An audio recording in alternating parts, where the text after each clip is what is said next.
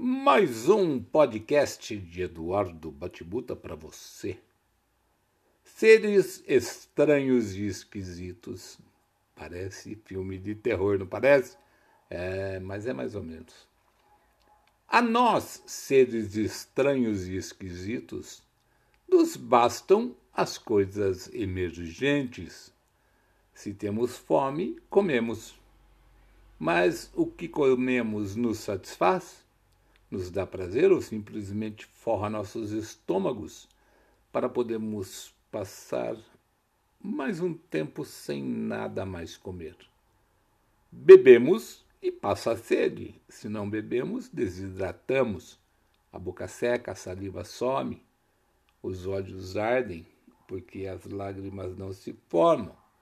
Mas se bebemos água, podemos falar à vontade e chorar todas as pitangas possíveis. Deveria ser assim com as coisas do amor e do coração. Precisou de afeto? Abrace e beije. Precisou de atenção? Converse muito, abra o seu coração, seria tão simples. Está com frio? Aqueça-se. Está com calor? Refresque-se. Está nervoso? Acalme-se. Está calmo demais? Agite-se ponderação, equilíbrio, acho que é tudo o que se precisa. Mas o que fazemos quando achamos que fomos sacaneados de alguma forma? É exatamente aquilo que nos afasta dos outros. Achamos-nos perfeitos em nossas ações e corretos em nossas tomadas de posição. Não aceitamos as fraquezas e as dissidências da vida que surgem exatamente das prisões que nós mesmos criamos. Perdemos nossa individualidade e personalidade porque o outro tenta nos reconstruir, modificando sutilmente aquilo que somos. Não vista isso, não coma aquilo, não beba, não durma, não mije fora do pinico. Goste do que eu gosto, faça como eu faço, seja como eu quero que você seja. E esqueça de tudo que você já teve de sensações e prazeres na sua vida. Porque sua vida mudou e recomeçou do zero comigo. Parece brincadeira, mas não é. Não mesmo. Como conciliar pessoas diferentes, com gostos diferentes e ideias diferentes?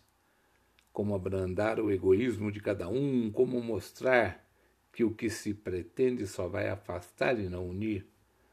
Todos os tratados e regras serão pro forma. Aprenda todas as regras, mas quebre algumas de vez em quando, pelo amor de Deus.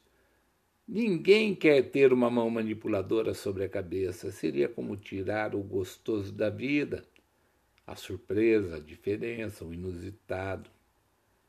Tudo que é muito igual vira um nada absoluto, rotina que a ninguém interessa. Precisamos de motivos para continuar e criar novos motivos para perdurar, mas motivos que nos aproximem e não nos afastem. Enquanto um lado insistir em querer transformar o outro, a pendenga será renovada, e a cada renovação acharemos outros motivos para não querermos mais permanecer juntos. E olha que motivos não nos faltam. Pessoas diferentes não nos faltam, intenções, mesmo, mesmo as mais supérfluas e passageiras essas também não nos faltam. Porque o que nos falta mesmo é viver a vida plenamente em abundância.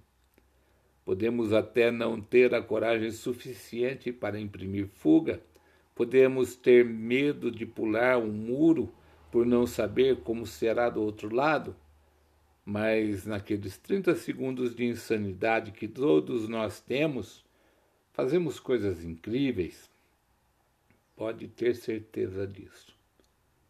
Qualquer um de nós pode desaparecer de repente, abdução, sei lá, fuga, sei não, talvez libertação. Basta o motivo, basta a intenção.